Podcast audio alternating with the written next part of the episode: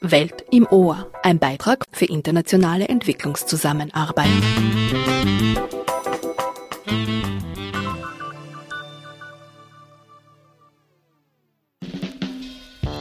APIR ist ein Programm der österreichischen Entwicklungszusammenarbeit. Zehn Jahre disziplinübergreifend forschen, lehren und lernen für nachhaltige Entwicklung zwischen Österreich und Ländern im globalen Süden. Zu diesem Anlass gibt es bei Welt im Ohr eine Hörschau.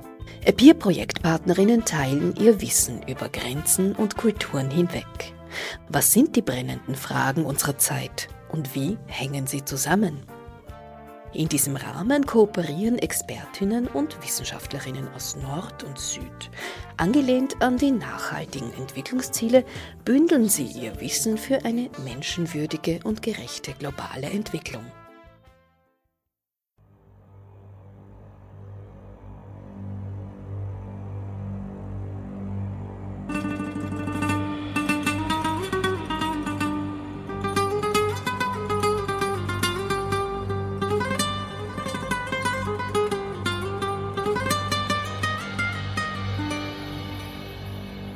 Diese Sendung heißt Perspektivenwechsel und partizipative Forschung für nachhaltige Entwicklung.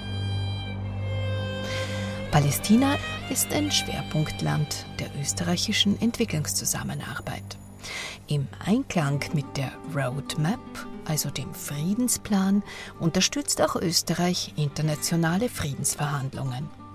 Neben anderem fördert die österreichische Entwicklungsagentur mit dem EPIR-Programm disziplinübergreifende und partnerschaftliche akademische Kooperationen gemeinsam zu nachhaltiger Entwicklung in Krisenregionen und fragilen Staaten beizutragen. Wie Politik ist auch Wissenschaft kein neutraler Bereich menschlichen Wirkens. Unterschiedliche Erfahrungen und Herangehensweisen lenken und prägen Theorie und Praxis. Das Ziel einer gleichen und gerechten Welt für alle ist aber sicher eine gemeinsame Konstante, angelehnt an die nachhaltigen Entwicklungsziele.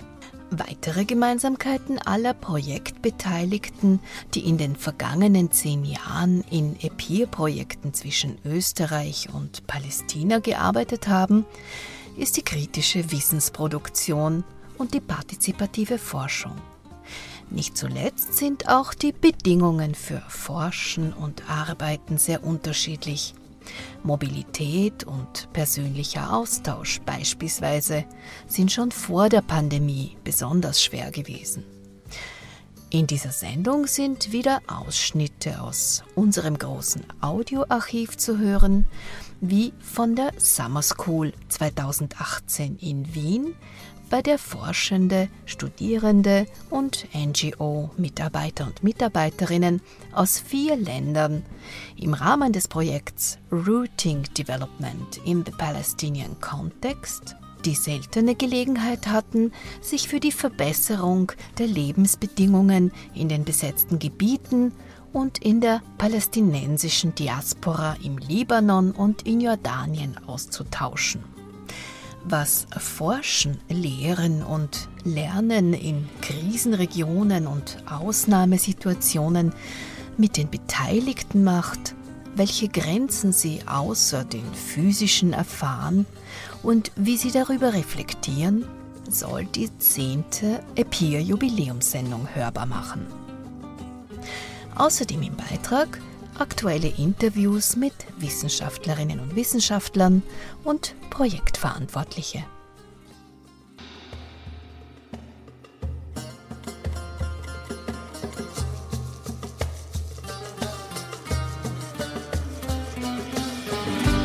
Helmut Krieger, du lehrst am Institut für internationale Entwicklung, du bist auch stellvertretender Leiter des Instituts.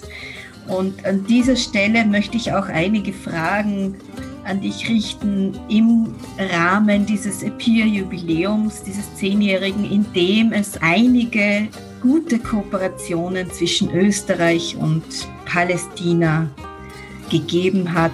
Und ich würde dich bitten, einen Rückblick zu machen, ein paar Dinge herauszupicken. Wie können wir trotz dieser politischen, brisanten Lage hin zu einer friedvollen Entwicklung? Ja, Mariana, vielen, vielen herzlichen Dank für die Einladung. Freut mich sehr, wieder einmal bei dir zu sein. Wir haben wahrhaftig eine sehr lange Erfahrung mittlerweile mit Kolleginnen aus Palästina. Das heißt, ich denke zurück jetzt gerade den ersten Anbahnungszuschuss. Wunderbarerweise, Peer macht einen, äh, ermöglicht Anbahnungszuschüsse, um dann überhaupt Kooperationen beginnen zu können. Dann als nächsten Schritt ein erstes Appear-Projekt und als dritten Schritt faktisch ein zweites Appear-Projekt äh, zusammen mit äh, Kolleginnen vom Center for Development Studies, der Bisetini, in äh, der Westbank in Palästina und äh, der Al-Azhar äh, University im Gazastreifen mit den Überlegungen, äh, nicht nur universitäre Kooperationen zu machen, sondern auch äh, zivilgesellschaftliche NGO-Initiativen zu integrieren aus Jordanien, palästinensische, aus dem Libanon, palästinensische wie Musawat und das CDC in Sarka in Jordanien. Und damit ist auch schon angeschnitten, es war und ist einerseits eine wunderbare Möglichkeit der Kooperation, das heißt der Vertiefung unserer jeweiliger wissenschaftlicher Schwerpunkte, der Entwicklung unserer Kapazitäten, und zwar unser aller Kapazitäten, selbstverständlich auch unserer in äh, Wien hier im Institut für internationale Entwicklung, der Schaffung eines gemeinsamen Diskussionsraumes, der Ausbildung und Weiterqualifizierung in unserem Fall von äh, verschiedenen Feldforscherinnen, in der Westbank, im Gazastreifen, in Jordanien, im Libanon und damit auch äh, die Möglichkeit zu schaffen, hier Anknüpfungspunkte zwischen einem stärker zivilgesellschaftlichen Feld und einem akademischen Feld zu machen. Wissensproduktion nicht als elitäre zu verstehen, sondern ganz klar als einen Prozess demokratischer, im weitesten Sinn inklusiver demokratischer Produktion von Zukunft.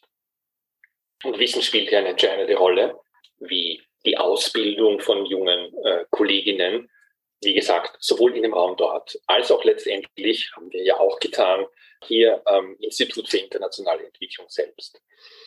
Du hast kurz gesagt, äh, auch angesichts der heutigen äh, Situation, ja, auch angesichts der heutigen Situation, wir haben immer im Bewusstsein gearbeitet, dass unsere Arbeit unter spezifischen Bedingungen stattfindet. Uns überrascht es grundsätzlich nicht, äh, was heute als Eskalation genannt wird. Wir wussten angesichts der historischen Einschätzungen und historischen Erfahrungen dessen, was ein Kolonisierungsprozess in Palästina bedeutet, dass dieser Kolonisierungsprozess umfassend prägt, universitäre Strukturen, zivilgesellschaftliche Strukturen, alltägliches Leben und äh, dieser Prozess nicht einfach im Ruhigen verlaufen wird. Und das sind selbstverständlich auch die historischen Erfahrungen aller, die in diesem Raum leben. Damit wussten wir von vornherein, wir bewegen uns in einer Konflikt- und Kriegszone, die äh, die verschiedenen Dynamiken des Konflikts und des Krieges beinhaltet. Und wir also dazu auch aufgefordert sind, geradewegs darüber, darin und dadurch entsprechend unsere Kooperation zu entwickeln.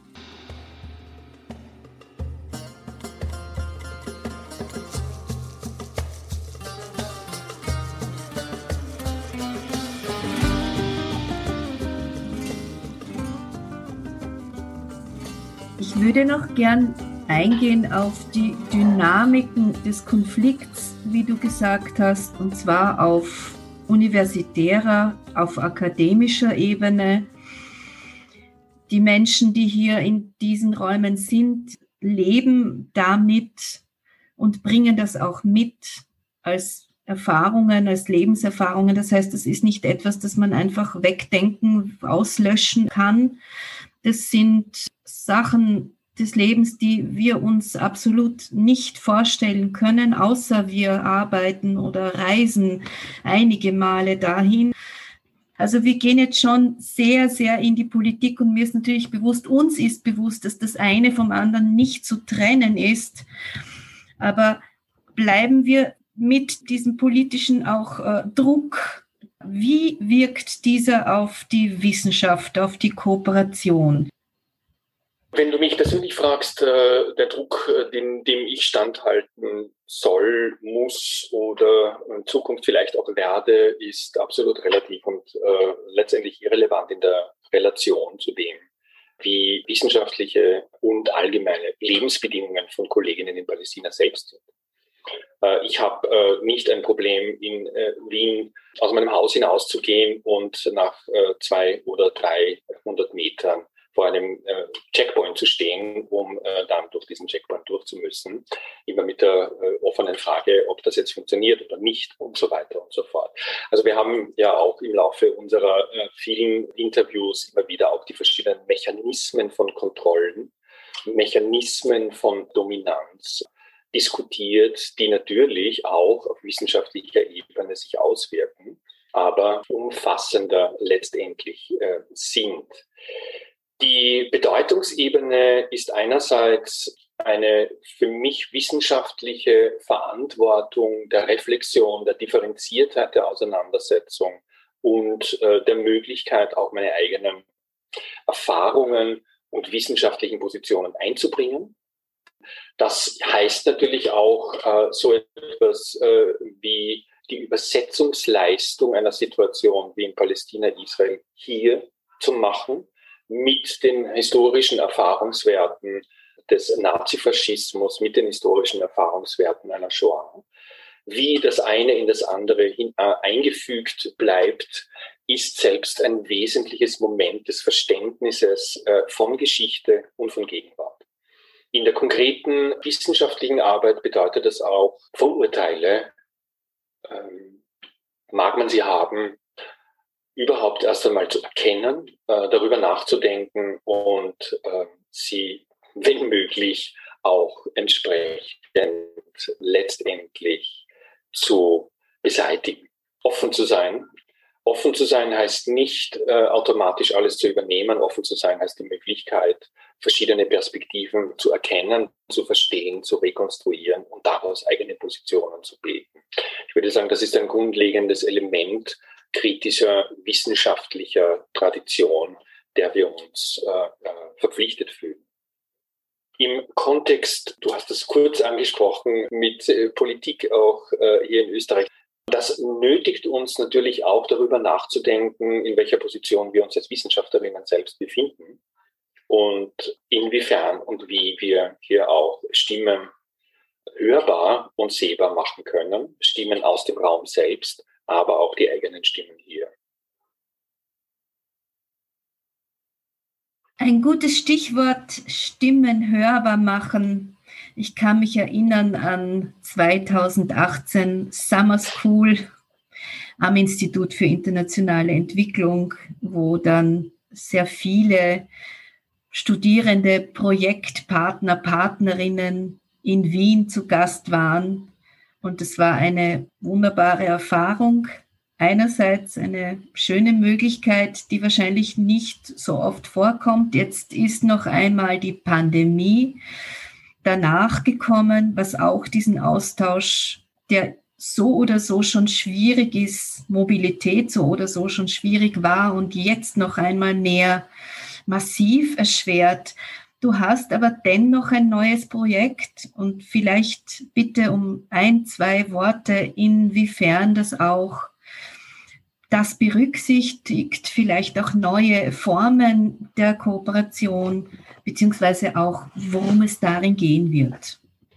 Du hast vollkommen recht. Die Frage der Mobilität war für uns immer eine wichtige, im Wissen darum, welche Restriktionen in zum Beispiel der Westbank es beinhaltet ich habe es kurz angeschnitten im Kontext von verschiedenen Checkpoints, aber auch wie schwierig beziehungsweise fast unmöglich es ist, überhaupt in den Gazastreifen zu kommen, aufgrund einer umfassenden Blockade, die letztendlich seit 2006 wirkt. Das waren auch Voraussetzungen und klare Kenntnisse, die wir hatten, was Mobilität betrifft. Wir waren immer darauf angewiesen, hier verschiedene Formen virtueller Kommunikation einzuziehen hatten aber bis zur Pandemie die Möglichkeit, hier auch durch eigene soziale Beziehungen und virtuell lassen sich soziale Beziehungen nicht aufbauen, durch ein intensives Kennenlernen, das heißt auch familiär, das heißt auch als wirklich soziale Struktur der äh, Annäherung ähm, die Möglichkeit, uns wirklich äh, genauer in gewisser Weise spiegeln zu können. Das fällt weg. Die Pandemie hat das äh, grundlegend äh, verunmöglicht, zumindest äh, im Laufe der letzten eineinhalb bis zwei Jahre. Das hat natürlich auch Auswirkungen für unser jetziges Projekt, das auch wiederum mit dem Center for Development Studies an der Biaset-Universität gemeinsam gemacht wird. Zugleich, und hier kommt ein neues Element dazu, mit Kolleginnen aus Syrien, dem Syrian Center for Policy Research, und entsprechend weiteren akademischen Kolleginnen. Das bedeutet für uns, ähm, dass wir aus den Erfahrungen der Peer-Projekte herausgeschöpft haben, uns die grundlegende Frage gestellt haben, wie müssen wir forschen, wenn wir überhaupt forschen wollen und offensichtlich ist das auch eine nicht nur wissenschaftliche Verantwortung. Wie müssen wir unsere Forschungsstrategien anlegen im Kontext von Konflikt und Krieg? Mit den Erfahrungen aus Palästina ist das jetzt ein weiterer Prozess ähm, gemeinsam mit äh, Kolleginnen aus Syrien, aus Palästina und aus dem Libanon zu durchlaufen. Das bedeutet für uns, dass wir verstärkt auch, äh, das haben wir im Peer-Projekten oder besser gesagt in den Peer-Projekten nur angedacht, äh, jetzt allerdings verstärkt, welche Alternativen gibt es?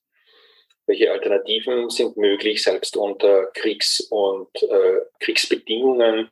Und einer umfassenden Krisensituation. Das heißt, äh, unser Projekt No War, genannt Knowledge Production in Times of Light and War, Developing Common Ground in on Research in on Syria, beinhaltet mehreres. Was sind äh, emanzipatorische Forschungsstrategien? Welche grundlegenden Alternativen können in Kriegszonen noch entwickelt werden? Und zwar von den Communities selbst, die direkt, wenn ich so formuliere, Überlebende des Krieges sind. Das heißt, wir forschen hier nach Fragen äh, von Solidarität und Solidaritätsstrukturen sowohl in Syrien als auch im heutigen Libanon.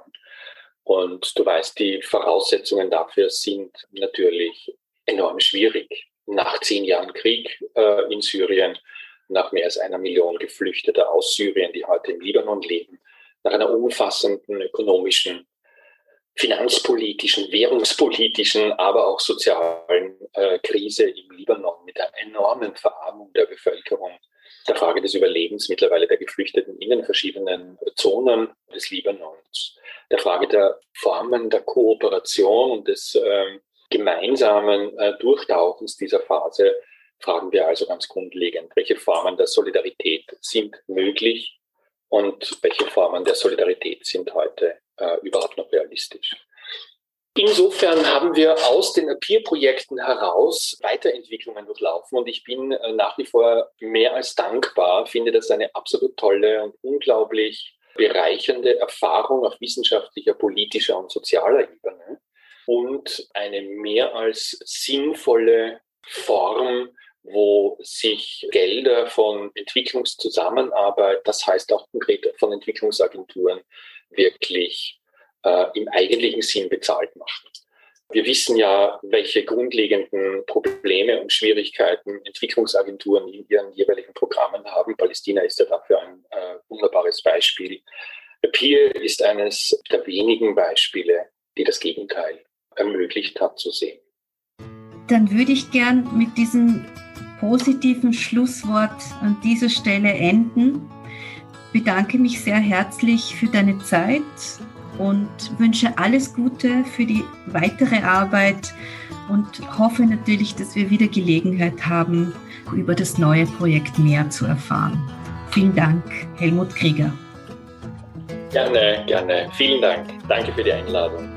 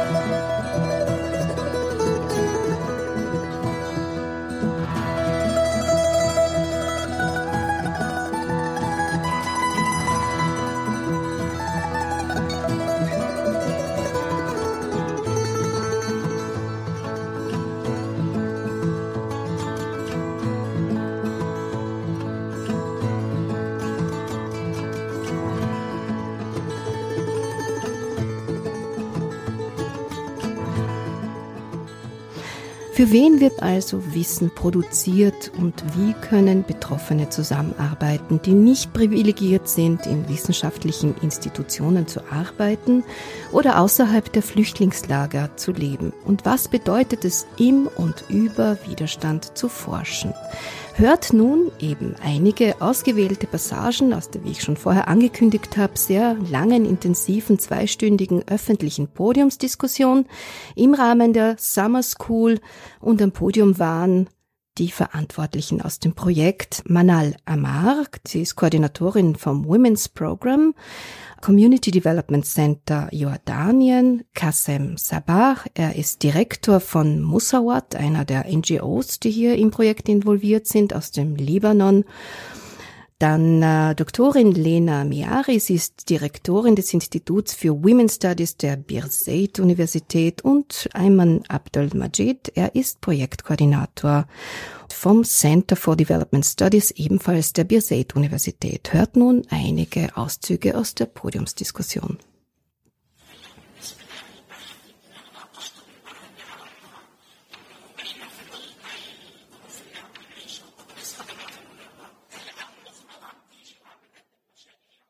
Ein großes Dilemma für uns ist, dass es keine Forschung über die dringendsten Bedürfnisse der Menschen in den Flüchtlingscamps gibt. Und die Geber geben die Inhalte der Projekte vor, die sie fördern. Ich frage mich, wie lange werden wir als Ausführende gesehen, nicht aber als diejenigen, die vor Ort die Programme mitgestalten. Wann werden Geber verstehen, dass die Zielgruppe nicht marginalisierte Communities sind, sondern ein Produkt nicht enden wollender Kolonialisation? Wir sind in den Flüchtlingslagern geboren aufgrund des Siedlerkolonialismus und leben immer noch hier. Hinzu kommt nun eine Agenda der Geberorganisationen, die uns von außen unsere Bedürfnisse diktiert und uns vorgeben will, wie wir leben sollen.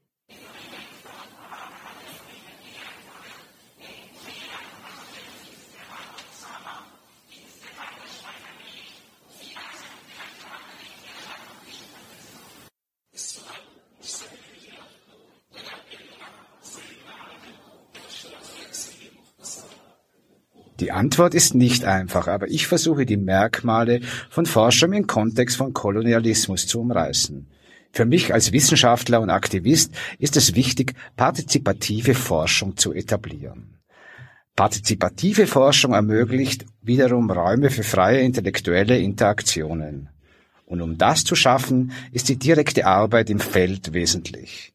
Das bedeutet, über die Phase des Adaptierens solcher Räume hinaus muss Wissen produziert werden, das die direkte Konfrontation mit der kolonialen Realität institutionalisiert. Das bedeutet, neue Methoden und Curricula zu entwickeln, die dieses direkte und engagierte Forschen ermöglichen. Mit neuen Methoden meine ich die Realitäten der palästinensischen Communities über ihre individuellen Erfahrungen zu verstehen und damit auch die Befreiungsaktionen.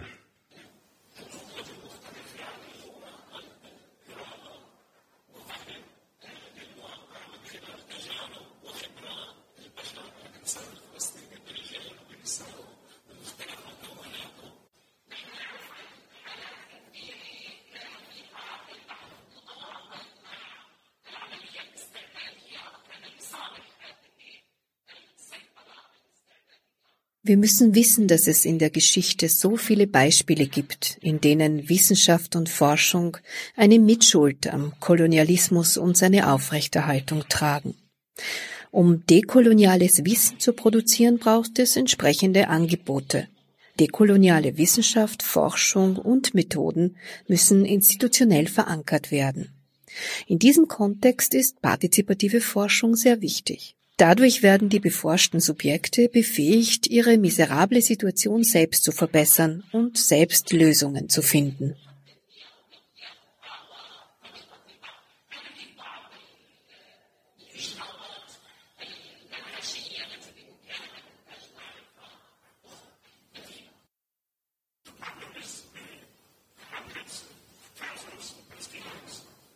Es ist besser, sich mit dem Problem zu befassen als mit den NGOs.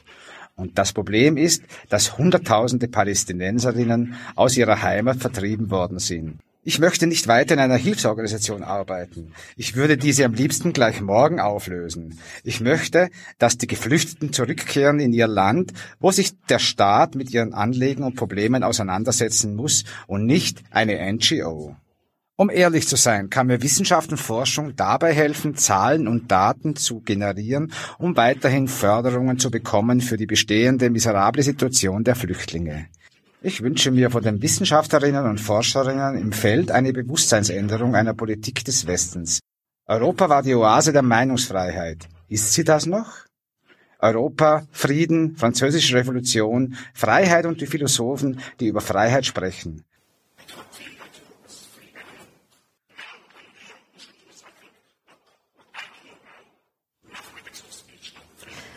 Das waren Passagen aus der Podiumsdiskussion im Rahmen der Summer School.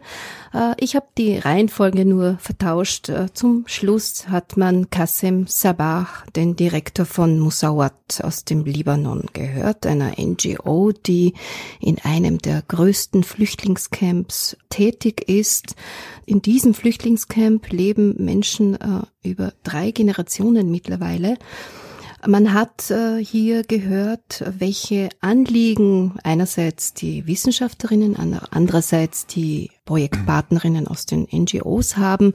Ich begrüße gleich meinen Gast, Dr. Helmut Krieger, der Projektkoordinator auf österreichischer Seite. Er ist Sozialwissenschaftler, wissenschaftlicher Mitarbeiter am Institut für internationale Entwicklung an der Universität Wien und nicht zuletzt Konsulent beim Vienna Institute for International Dialogue and Cooperation, kurz VIDC. Welchen Beitrag kann eine westliche Universität in Bezug auf kritische und engagierte Forschung leisten? Im Zusammenhang mit unserem Projekt und generell auch äh, mit der gesamten Situation Israel-Palästina. Ich denke, unser Beitrag ist vielfältig äh, und wenn ich die Möglichkeiten auslote, dann kann ich vielleicht zwei Ebenen unterscheiden. Der eine Beitrag bezieht sich auf das Hier, auf einen europäischen Diskursraum im weiteren Sinn. Wir sind hier sozialisiert, wir haben hier unsere wissenschaftlichen Traditionen, Auseinandersetzungen, Debatten. Wir wissen sehr genau und können das entsprechend ausloten, was hier wie gesagt wird, welche Debatten genau, welche Debattenstränge wie verlaufen im Kontext mit Israel-Palästina.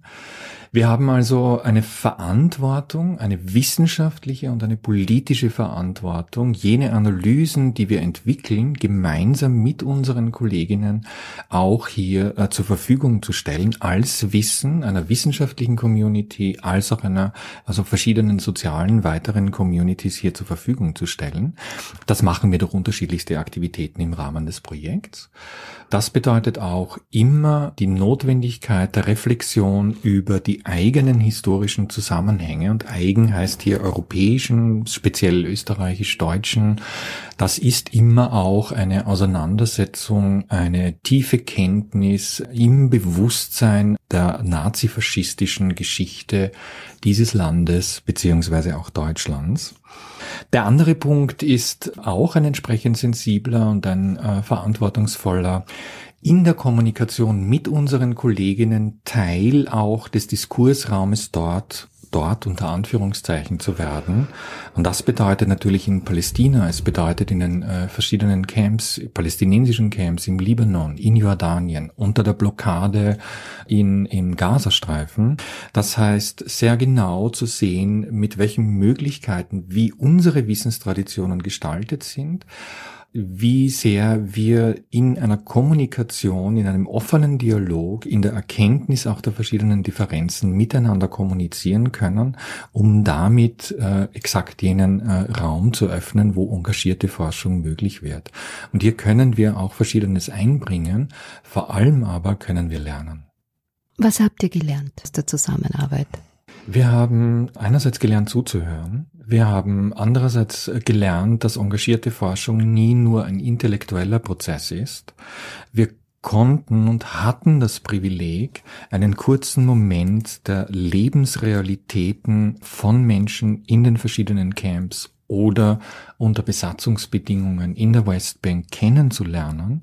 Das Privileg ist äh, ein hoch äh, schwieriges und ambivalentes. Wir haben einen österreichischen Bass, wir fahren dorthin, wir sehen Lebensbedingungen in Camps im Libanon oder in Jordanien, wir sehen die militärische Architektur äh, der israelischen Okkupationsmacht in der Westbank und können dann nach kurzem mit unserem Bass wieder zurückkommen. Wir haben gelernt, nachzudenken. Wir haben gelernt, uns selbst in Frage zu stellen. Wir haben gelernt, unsere vermeintlichen eigenen Gewissheiten zu überprüfen. Und wir haben gelernt, dass eine gemeinsame Basis zu entwickeln möglich ist, Appear den Rahmen dafür gibt und dass dieser Prozess ein ständig widersprüchlicher ist und zugleich ein unendlich schöner, vertrauensvoller. Liebe Hörerinnen und Hörer, das ist Welt im Ort mit mir, Mejada Hadaya und Helmut Krieger.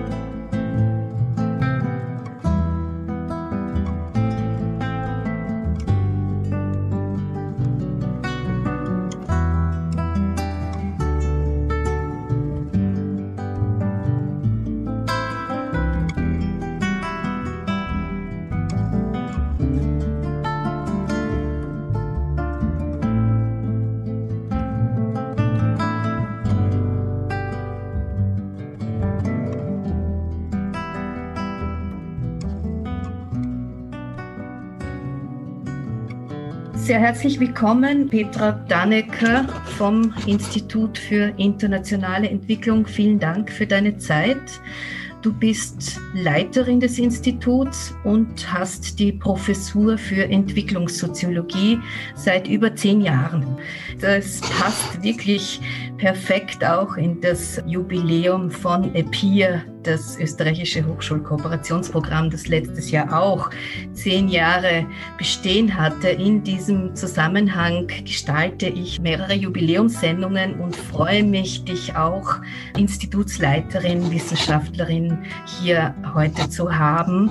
Das Institut für internationale Entwicklung hat sich auch an zahlreichen Kooperationspartnerschaften im Rahmen auch von EPIR beteiligt. Äh, ihr betreut auch äh, Stipendiatinnen, du betreust auch Stipendiatinnen. Das Thema äh, heute ist mit unter anderem Fokus auf Palästina, da es hier am Institut auch die Expertise mit EPIR, die Projektkooperationen mit Österreich und Palästina gegeben hat. Ich möchte dich doch äh, auch darüber hinaus äh, fragen, die Herausforderungen solcher Kooperationen im Wissenschaftsbereich, im Bereich der Entwicklungsforschung, die es mit Ländern im globalen Süden gibt und insbesondere wenn diese auch Krisenregionen, Konfliktregionen, Kriegsgebiete und so weiter sind. Kannst du einige Worte über diese Herausforderungen hier erzählen? Gern und vielen Dank auch ähm, für die Einladung beziehungsweise für die Möglichkeit auch hier einige meine Einschätzungen mit dir und dann auch im weiteren Publikum zu teilen. Ich finde natürlich das Papierprogramm und auch die Kooperation ganz toll, weil sie natürlich wechselseitige Lernprozesse ermöglichen. Gerade die Kooperation zwischen Hochschulen oder auch die Betreuung von Doktoranden, Doktorandinnen im Rahmen dieses Programms waren natürlich für mich, für meine Kolleginnen genauso Lernprozesse, wie es für die Kolleginnen waren, die aus den jeweiligen Universitäten zu uns gekommen sind, unabhängig jetzt, ob es von der BSC University war oder auch von afrikanischen Universitäten. Also ich glaube, es ist einfach die Chance für einen gegenseitigen Lernprozess, den dieses Programm natürlich ermöglicht in einer ähm, sehr gut organisierten Form auch. Das ist mir auch nochmal wichtig zu betonen, weil da ja auch die Betreuung stimmt und passt. Und ich glaube, das allen leichter macht. Aber grundsätzlich haben natürlich schon diese Nord-Süd-Kooperationen immer auch, stellen uns immer vor gewisse Herausforderungen, wie wahrscheinlich auch die Partner aus dem globalen Süden, weil sie natürlich auch immer eingebunden sind in Machtstrukturen, weil wir Wissensasymmetrien haben, also weil es einfach auch Zeit bedarf, um zuzuhören, zu lernen auch zu verstehen, dass Universitätskulturen anders sind, dass andere vielleicht mit ganz anderen Möglichkeiten sowohl wissenschaftlich wie auch institutionell zu uns kommen. Also ich glaube, das sind Herausforderungen, die eben diese Kooperation noch ganz stark prägen. Und wir haben natürlich auch immer eine einseitige Form der Finanzierung. Also es ähm, sind ja Projekte, die aus dem globalen Norden heraus finanziert werden, auch wenn bei APIA manchmal die Budgethochheit dann bei den Projekten im globalen Süden liegt. Aber es ist natürlich klar sozusagen, wie die Finanzflüsse sind. Und das sind Herausforderungen, die prägen natürlich auch die Interaktion auf einer ganz praktischen Ebene, sei es jetzt in der Betreuung von Doktorandinnen, aber eben auch in der Zusammenarbeit bei der Entwicklung gemeinsamer Studiengänge zum Beispiel oder bei Forschungsaufenthalten. Und ich glaube, das ist einfach ein bisschen mehr Aufwand. Ich glaube, man braucht ein bisschen mehr Zeit.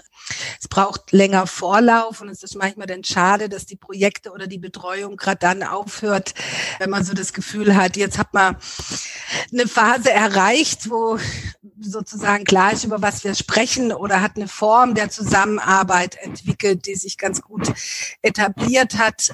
Das ist natürlich dann immer spielt der Faktor Zeit hier eine, eine ganz wichtige Rolle auch. Und ähm, aber das haben wir natürlich auch im Rahmen von Entwicklungsprojekten. Das haben wir im Rahmen von anderen Nord-Süd-Forschungspartnerschaften auch. Also ich glaube, das ist eine Herausforderung, die sich häufig stellt. Und gerade wenn man dabei ist, vielleicht auch so eine gemeinsame einen Rahmen zu entwickeln, wie man gemeinsam forschen kann dann ist leider häufig zu Ende. Aber grundsätzlich, glaube ich, sind es ganz wichtige Formen der Kooperation, gerade für uns im Bereich der Entwicklungsforschung und gerade auch, und das ist mir auch nochmal ganz wichtig zu betonen, auch für unsere Studierende. Also gerade in dem EPIR-Projekt mit Palästina gab es ja durchaus auch Forschungsaufenthalte unserer Studierende an der BSC University. Es gab Forschungscluster. Und das ist natürlich ein unheimlich wichtiger Lernprozess auch für unsere Studierende, anstatt immer am Schreibtisch zu sitzen und theoretisch über Machtasymmetrie nachzudenken, über Entwicklung und es zu kritisieren, glaube ich, bringt es nochmal eine andere Perspektive einfach rein. Aber auch da war dann eben die Mobilität relativ einseitig. Das äh, wäre natürlich auch schön, wenn Mobilität in beide Richtungen funktionieren wird, auch was den Austausch zum Beispiel von Studierenden im Rahmen solcher Projekte, wenn es darum geht.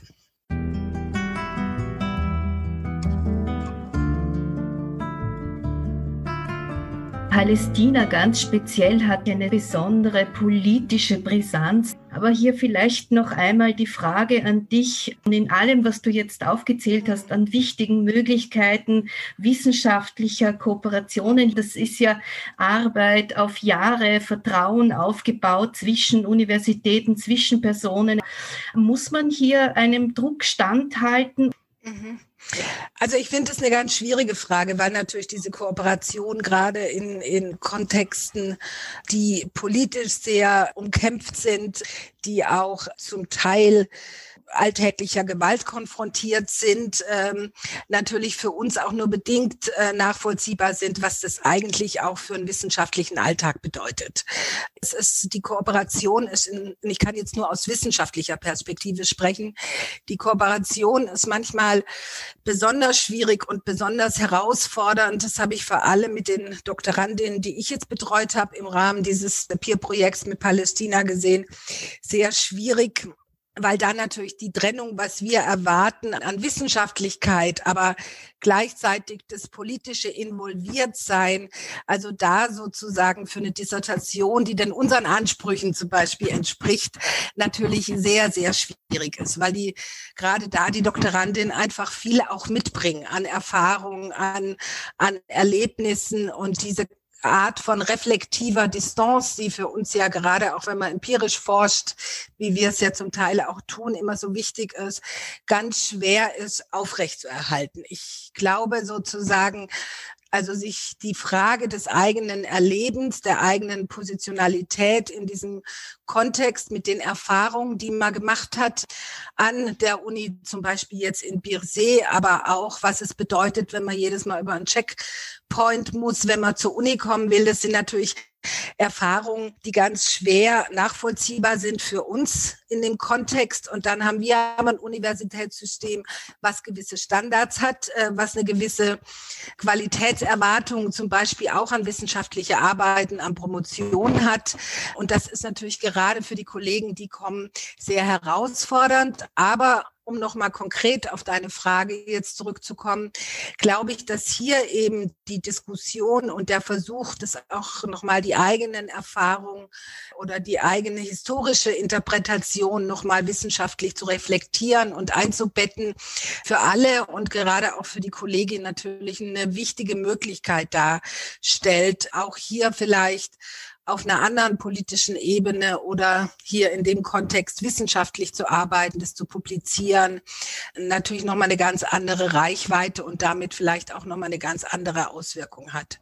Aber ich finde gerade mit den, und das ist jetzt, wenn ich das jetzt so vergleiche, die ähm, Doktorandinnen, die wir auch von der BSC University hatte und die aus äh, Ruanda oder Tansania. Ähm, das ist schon ein, ein, großer Unterschied sozusagen, was da einfach im Gepäck ist, wenn die Kolleginnen hierher kommen. Und, und was für eine Herausforderung das eben dann auch ist, das sozusagen wissenschaftlich nochmal zu reflektieren ich glaube, das ist ein ganz schwieriger Prozess und natürlich auch grundsätzlich die Unsicherheit, die die Kolleginnen haben an der Partneruni, ähm, die wir so ja nur bedingt nachvollziehen können, wo eben dann auch sich die Rahmenbedingungen schneller mal ändern, wie bei uns sich Rahmenbedingungen ändern oder wo Personen dann plötzlich wechseln, weil die Situation schwierig wird. Also ich glaube, es erfordert sehr viel mehr persönlichen Einsatz, den bei uns ja vor allem Herr Krieger immer gemacht hat in den Projekten, der eben da auch sehr vertraut ist. Aber ich glaube, ohne das geht's nicht. Also ohne diese persönliche Ebene und auch das Verständnis der spezifischen Situation. Dann bedanke ich mich an dieser Stelle sehr Gut. herzlich für deinen Beitrag und wünsche alles Gute für die Arbeit. Einen schönen Tag noch. Dir auch. Danke.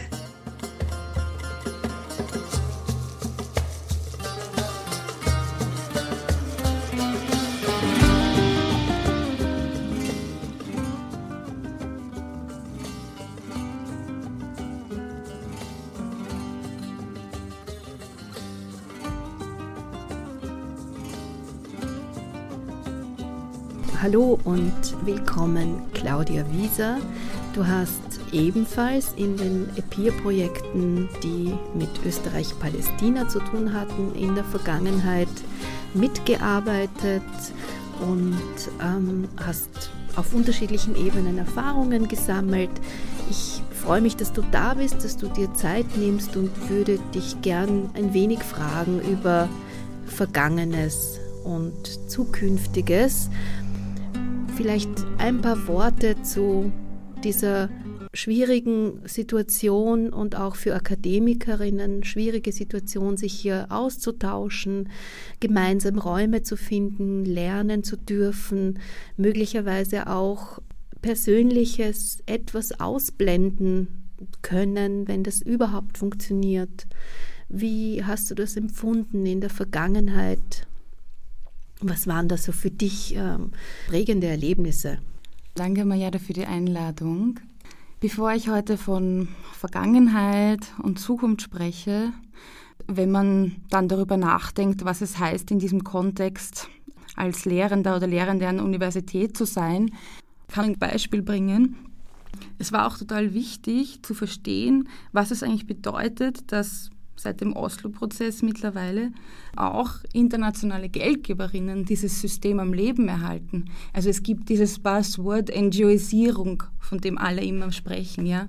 Und äh, es war für mich ganz wichtig äh, zu lernen, dass zum Beispiel auch die palästinensische Zivilgesellschaft, die ähm, jahrzehntelange Erfahrungen auch der kollektiven Organisation hat, dessen, was es heißt, kollektiv zu überleben, zersplittert und fragmentiert wurde durch das, dass eine massive Präsenz von internationalen NGOs auf einmal in den besetzten Gebieten, im Westjordanland, in Ostjerusalem, im Gazastreifen tätig ist und eben Individualisierung, Professionalisierung herbeiruft und somit auch mein eigenes Dasein, ja, durch das, was es bedeutet, in so einem Projekt auch zu arbeiten, ich für mich schon auch immer wieder in Frage stelle. Ich glaube, es gibt kritische Wege, zusammenzuarbeiten und die müssen kooperativ erarbeitet werden. Also es ist wichtig, man darf nicht wegschauen und auch die österreichische Regierung und Entwicklungszusammenarbeit darf nicht wegschauen. Aber man muss eine gemeinsame Basis finden und die vermisse ich oft in den Diskursen, die in Österreich zu Israel und Palästina geführt werden. Man muss es einfach in einem großen Ganzen sehen und hier gilt es zu schauen, äh, welche Machtverhältnisse sich in dieser Region befinden. Und da ist meiner Meinung nach immer wichtig, eben davon anzufangen, was Kolonialismus in der Region bedeutet und das die Nachbarstaaten hinzusehen. Ich glaube, eben es ist wichtig, die Geschichte zu verstehen, zu verstehen, dass, ähm, dass auch in dieser Region ähm, britischer und französischer Kolonialismus war, ja, dass der auch die Landkarte geteilt hat nach Strich und Lineal und dass das bis heute auch Nachwirkungen hat. Und ähm, wie gesagt, es gibt in Jordanien, es gibt im Libanon eine Anzahl, eine große Zahl, auch in Syrien, von palästinensischen Camps, die mittlerweile natürlich seit 48 auch quasi keine Zeltstätten mehr sind, sondern die Städte sind. Städte sind Städte äh, in, in Städten. Städte in Städten, aber eher als Slums bezeichnet werden können, also als Infrastruktur, die von Leuten geschaffen wurde,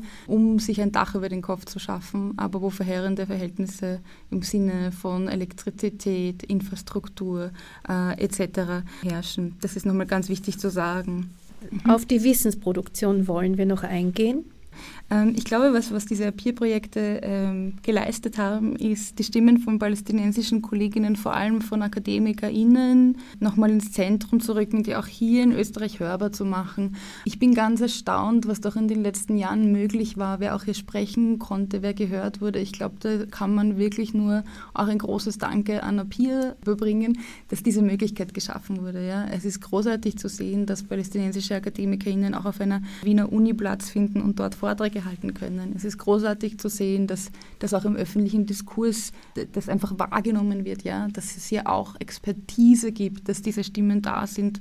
Auf der anderen Seite haben wir viel über Wissensproduktion nachgedacht in diesen Jahren und wenn ich heute äh, sehe, wie in den Medien über Israel-Palästina berichtet wird, dann ist es so wichtig, immer auch auf Gewaltverhältnisse hinzuweisen, die innerhalb von, von Wissensproduktion oder Sprechen über passieren.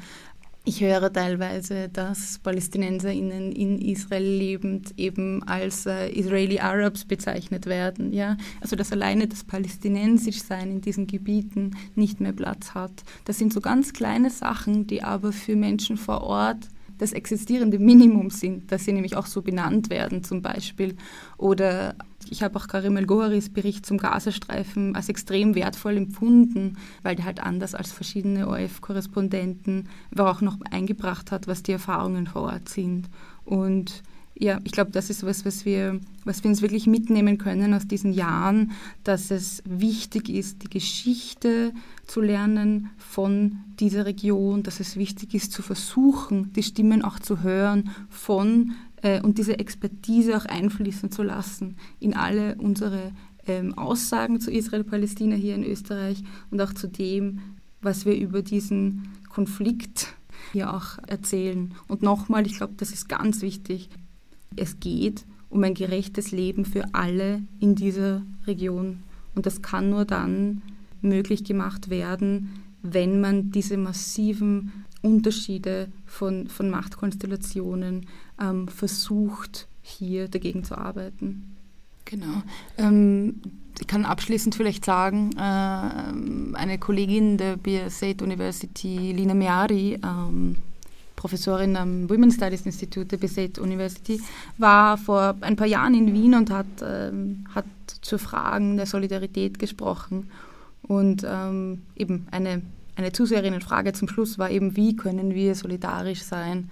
Und ihre sehr klare Antwort war, beginnt vor Ort, beginnt hier in Österreich, unterstützt unsere Communities, die hier sind, weil sie geflüchtet sind, unterstützt muslimische Stimmen, unterstützt muslimische Frauen, wenn es darum geht, äh, sich Fragen zu stellen, wie man mit der arabischen Welt solidarisch sein kann. Gebt ihnen Stimmen hier, schaut auf ihre Lebensrealitäten hier. Das ist der Anfang, weil sie können auch hier darüber sprechen und hier Arbeit machen. Und ich glaube, das versuche ich auch in meiner Arbeit auch zu verstehen, wie Geschichten miteinander verbunden sind.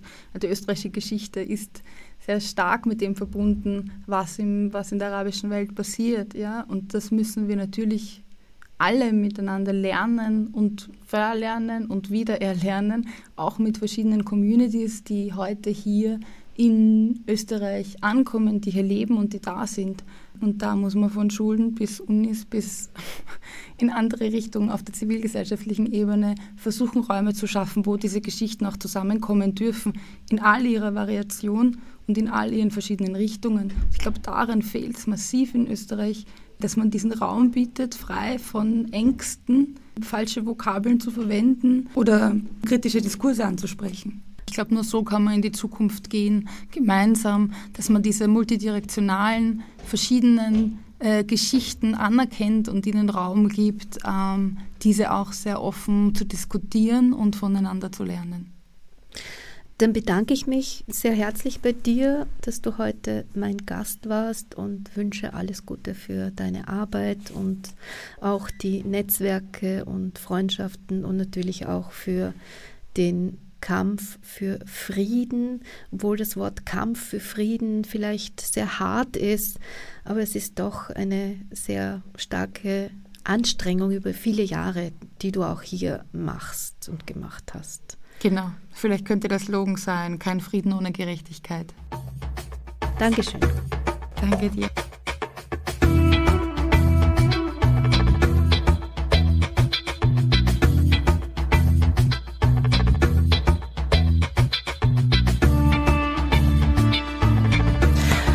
Wien fand eine Woche lang eine internationale Sommerschule statt und die Teilnehmerinnen kamen von Universitäten und NGOs aus Palästina, Jordanien, Libanon und Österreich und sie beschäftigten sich mit kritischen Perspektiven partizipativer Forschung in und über Palästina. Die Summer School wurde ausgehend vom Projekt Routing Development in the Palestinian Context organisiert im Rahmen von EPIR. Das ist das Hochschulkooperationsprogramm der österreichischen Entwicklungszusammenarbeit. In dieser Sendung sind wieder Ausschnitte aus unserem großen Audioarchiv zu hören, wie von der Summer School 2018 in Wien. Ich war vor Ort, Welt im Ohr war vor Ort und habe Material mitgebracht für die Hörerinnen und Hörer und möchte euch hören lassen, was es bedeutet, bei so einer Summer School dabei zu sein für die Teilnehmenden, was sie besonders beeindruckt hat in einer ersten Umfrage. Hören wir mal hinein. My name is Hada Larian. I'm a PhD student in the International Development. Mein Name ist Hada Larian. Ich bin PhD-Stipendiatin im Programm von uh, EPIR am Institut für internationale Entwicklung an der Universität Wien. Und ich bin Palästinenserin. Ich habe zuvor in einer NGO gearbeitet, die sich mit Palästina und Demokratie auseinandersetzt. Und ich habe auch an der Birzeit Universität unterrichtet. Mich beeindruckt, dass hier Palästinenser und Palästinenserinnen unterschiedlicher Herkunft herkommen und äh, sonst nicht die Möglichkeit haben, einander zu treffen, um über äh, Forschung und Wissenschaft und Wissensproduktion in Palästina zu sprechen. Ich finde das sehr bewegend, diese unterschiedlichen Fragen hier zu besprechen. Bildung ist sehr, sehr wichtig. Es ist eine Form von Widerstand. Es ist die Möglichkeit, den Alltag besser zu bewältigen. Natürlich auch, um dann später eine bessere Arbeitsstelle zu finden und auch äh, der Besatzung zu widerstehen. And uh, resisting the occupation in different forms. Mein Name ist Steffen Beiwinkel. Ich bin Studienassistent am Institut für internationale Entwicklung, am Fachbereich für Entwicklungspolitik und Entwicklungszusammenarbeit und ich helfe ein bisschen die Sommerschule zu organisieren und ähm, mache so ein bisschen das, den organisatorischen Part so im Hintergrund. Ich glaube, was irgendwie spannend ist, also über die, die wissenschaftstheoretischen Fragen hinaus, ist so das irgendwie das Setting, aus dem die einzelnen TeilnehmerInnen kommen, was irgendwie interessant macht. Also ähm, sind Teilnehmerinnen aus vier unterschiedlichen palästinensischen Kontexten da und sie bringen ihre eigenen Perspektiven, theoretischen Perspektiven, aber auch ähm, Erfahrungen irgendwie ähm, mit. Und das kommt hier zusammen und gerade dieses Zusammenkommen, also was einfach ja logistisch und politisch sehr kompliziert ist, ähm, findet hier statt und das ist, glaube ich, ziemlich cool zu sehen. Also vielleicht erstmal grundsätzlich äh, finde ich es total gut, dass es hier die Möglichkeit gibt für Palästinenser und Palästinenserinnen aus den verschiedenen Diasporas und aus der Westbank und ähm, anderen äh, Orten zusammenzukommen, überhaupt austauschen können und was auch gut ist, diese ganze Veranstaltung findet überwiegend auf Arabisch statt. Das heißt, wir werden nicht dazu gezwungen, eine Kolonialsprache zu sprechen, was einfach oft der Fall ist. Das ist wirklich in erster Linie ein Austausch. Das ist wichtig und der Schwerpunkt liegt auch vor allem darauf, ins Arabische zu übersetzen und es zugänglich zu machen für arabischsprachige Forscher und Forscherinnen. Und das ist wichtig, weil oft der Eindruck entsteht, es gäbe keine Wissensproduktion aus und Palästina über Palästina, was inkorrekt ist. Und es bleibt oft unsichtbar und gerade auch im Kontext, hier geht es ja um Wissensproduktion, ist es total wichtig, es sichtbar zu machen, das Wissen, was in Arabisch produziert wird, auch Wissen ist und nicht nur englisches oder deutsches oder französisches Wissen als wissenschaftlich anerkannt wird. Ich bin Viktoria Radkovic, ich arbeite am Zentrum Friedensforschung und Friedensbildung an der Alpen-Adria-Universität Klagenfurt. Also mich beeindruckt besonders, Kolleginnen und Kollegen kennenzulernen, die wirklich dort arbeiten, wo es heiß zugeht. Also das sind wirklich Leute, die arbeiten in sehr konfliktreichen, sehr gewaltvollen Gebieten und arbeiten an Themen, die wirklich super spannend sind, sehr interessant sind und auch schwierig sind. Also das ist keine so enthobene Forschung, wo man an der Uni sitzt und sich irgendwie theoretische Gedanken macht, sondern das ist eine sehr auch theoretische Arbeit, die aber auch praktische Konsequenzen hat. Also ich denke, der Unterschied ist das, dass wir, also wenn man zum Beispiel dekoloniale oder postkoloniale Theorie sich anschaut oder dazu liest, also dass man da vieles natürlich nachvollziehen kann und vieles interessant ist und man auch Bezüge herstellen kann natürlich zum eigenen Leben oder auch zur eigenen Geschichte. Aber es ist trotzdem noch was anderes, wenn das, was eben zum Beispiel in Theorie beschrieben wird, an Gewaltverhältnissen dann tatsächlich tagtäglich erlebt oder wenn man Leute in der Familie hat, die tatsächlich von dieser Gewalt massiv betroffen sind oder auch im Umfeld. Ja, das war die Umfrage von der Sommerschule mit dem Titel Critical Perspectives and Engaged Research in the Palestinian Context. Herzlichen Dank für die Aufmerksamkeit und fürs Zuhören. Ich verabschiede mich an dieser Stelle und alle unsere Sendungen sind wie immer im Archiv nachzuhören unter öad.at slash Welt im Ohr.